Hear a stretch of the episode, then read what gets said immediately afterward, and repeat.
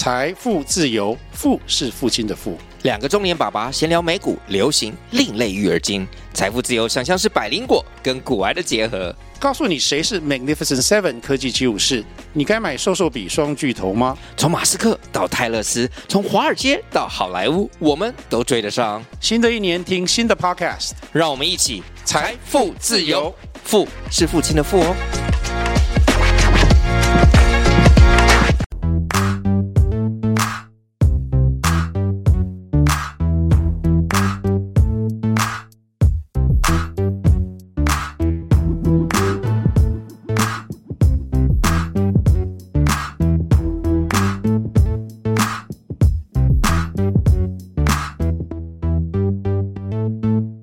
大家好，我是保险特助莱恩，欢迎收听我的频道。这两个礼拜大家过得还好吗？这一两个礼拜啊，除了日常的业务工作之外，我还特地去就是读书，然后准备考了一个理财规划人员的证照，这样子大概花了一两个礼拜的时间读，这样子。上个礼拜六就考试，然后礼拜一答案出来，然后就确定自己诶有考过这样子。那这个理财规划人员基本上就是一科就是在学说每一个金融工具的特性啊之类的，的什么定存啊、债券啊、保险、信托，然后股票、期货、选择权，这个这个我以前大学就有读了，这个不是很难。这个证照的精髓在于用复利计息的概念、年金计息的概念，计算现值跟终值的这种概念啊。例如说，你可能十年后要有一百万，那你每个月要存多少钱？然后你的目标每年的目标报酬率是多少才可以达到？可以用这样子的方式去去往前推算，说哦，你每个月应该要存多少钱，然后要选择怎样的投资工具来达成你的目标。这个就是学这张证照，可以说是踏入财务规划师的入门证照啦。为什么我一直常常讲说哦，储蓄险不适合拿来累积财富？对，因为你撇除掉它身故有它的身故金，如果你只是你买储蓄险，只是单纯的想要存钱，然后可能到了一阵子的时候，然后把钱拿回来。如果你只是为了这件事的话，其实你大可不必买这个东西，因为它不仅卡了你的资金流动性，而且它的报酬率，坦白讲，你还不如去当金融股的股东还比较合适。对，所以基本上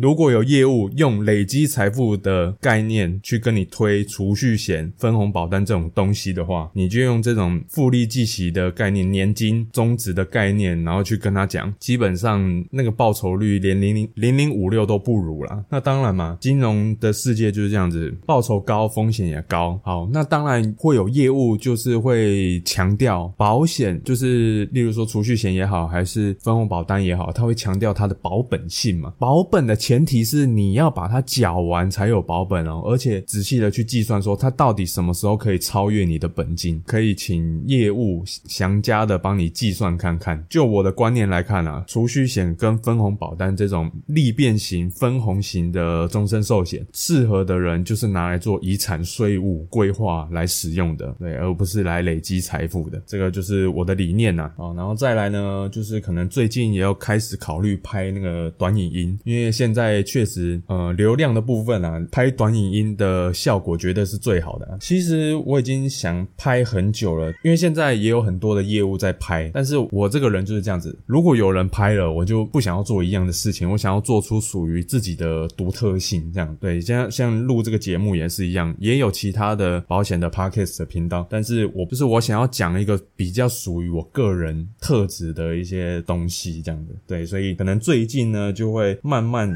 有一些短影音的作品出现在消费者面对保险问题的时候，其实都大同小异。所以呢，我打算呢，就是在可能在 YouTube 上面，因为 YouTube 有个好处的话，是可以用那个播放清单。然后播放清单的话，我觉得把每一个可能很简单的 Q&A 问答，然后放到上面去，然后大家呢就可以是要到上面去，就是如果你有任何的问题，可以直接从上面去获得解答。那这样子对大家都就是都好，就不用每次哦可能。能因为大家的保险知识可能不尽相同嘛，那有可能有些人很了解，有些人是完全是小白的状况。那就是我在思考说，如何用一个最快的方式，让一个保险小白能够快速的知道说，哦，保险到底是一个怎样的商品，然后如何正确的帮自己做规划。还是老话一句，与其你靠业务了，还不如靠自己。你自己真正懂了这些工具之后，保险业务也不太可能过问到你说，哦，可能你的年收入有增真正有多少，大概真正有多少钱，你真正口袋里面有多深，因为你怕你一讲出来又被业务洗脑说要买单，要买新的保单，还是被洗脑说要存钱嘛，对不对？我认为呢，就是消费者还是要努力的提升自己的知识，然后才能面对这些业务，对，然后找到自己合适的保险商品。这个是我近期可能会慢慢做规划的一个地方。好，那今天我们来讲主题，这个主题可能已经有点过时了啦，因为这个，但是我还是很想讲，就是前阵子不是呃好几个人都是抽大麻被抓到嘛，我就有发现说，哎，如果你翻翻医疗险的除外责任，如果你因为抽大麻然后身体不适送医住院，然后有一些医疗行为的话，那保险会不会赔呢？答案是不会。我以前当消费者的时候，其实也有一个迷思，就是说，特别是在实支实付这方面，我当初接触的业务就是他讲的那种感觉，就很像说，反正你只要有自费的东西，只要你有买十支十付，然后你买个两张三张，全部都帮你买单。我那个时候当消费者听到的话术是这样子哦，但是我后来真正从业之后，其实也是发现说，哦，其实那个条款上面呢，真的写的非常的细节，非常的多啦，不能只单单用这一句话去 cover 说，哦，这个商品的特点在哪里？我举个例子，如果像很多人嘛，我相信很多年轻人也看很多 YouTuber 对吧，在拍影片，可能去泰国啊，哎，就是有没有哈门一下去尝试嘛？我觉得年轻人想要尝试，那当然没问题，但是要留意的地方是，像我刚刚讲的，如果你的观念很好，然后有买保险，但是年轻人也有好奇心，这也很正常，但是也要适可而止。如果你吸刀让自己，嗯，可能身体不适啊，就医啊，这个保险这一部分呢是没有办法帮你去 cover 你的费用的，这个一定要留意。即便你在泰国也一样，因为毕竟在 台湾是非法的嘛，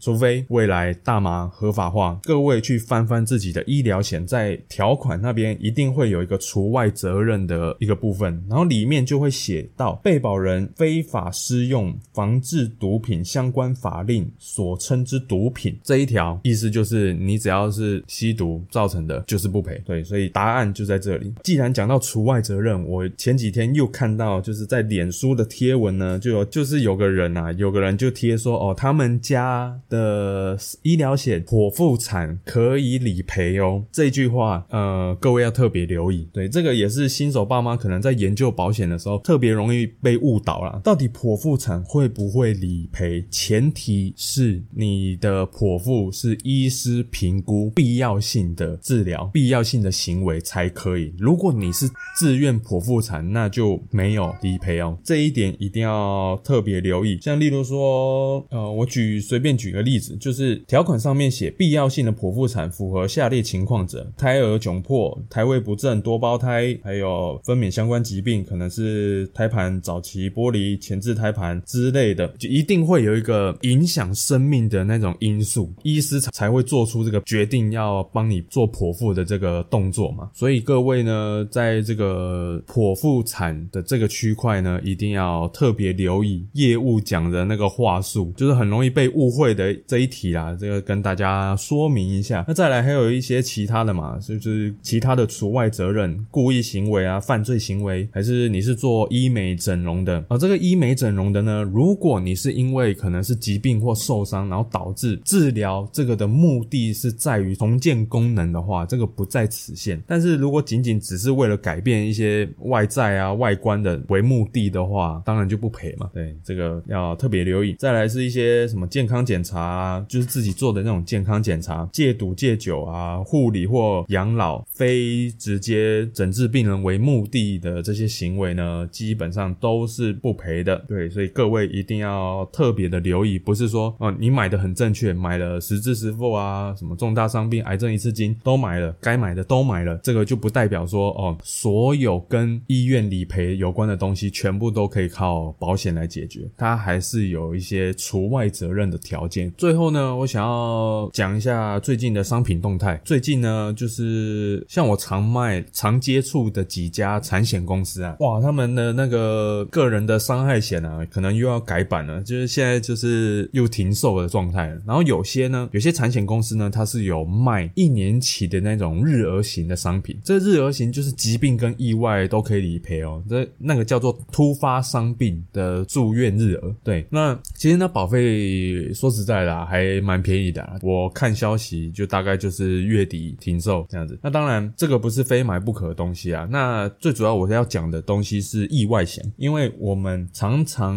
用意外产险来做规划、做搭配。那其实买意外产险真正的用意是要它的特定是特定事故的身故金、增额的身故金嘛。例如说大众运输啊、什么火灾啊、啊火灾地震啊这种的。然后再来呢，就是拉高重大烧烫伤的保障，因为我们在买人寿端的意外险的时候，其实很容易忽略这个重大烧烫伤的保障。通常我们业务呢会规划产险的意外险的原因就是在这里，保费很便宜，但是又可以可以买到高杠杆的意外身故金，还有烧烫伤保障这样子。因为非常容易断保嘛，所以我目前就建议各位，像是意外时支啊，或者是意外日额这两个商品呢，看大家可以考虑把它移到人寿保单底下去。你在你原有的保单上面加上意外时支、意外日额这样子，未来在挑产险端的意外险的时候，你就只要针对高额的身故金跟重大烧烫伤，用这两条来去挑选 CP 值最高的商品即可。就是因为之前呃，我前几集有讲嘛，意外产险要怎么挑嘛，对啊，那那现在商品的变化就是非常的快速，所以意外时支跟意外日额放到寿险端的部分比较不容易被断保。哎，我先讲清楚啊，是比较不容易，OK？所以各位呢，在意外险这个部分，如果你有买意外产险的话，如果他还是愿意让你继续用原方案续保的话，你就就续保；如果是强迫你改版的话，就就直接照我的方式做。你可能这个呢是最近的商品动态啊，跟大家分享一下。好，那这一集的节目呢就先到这边，那我们下次再见。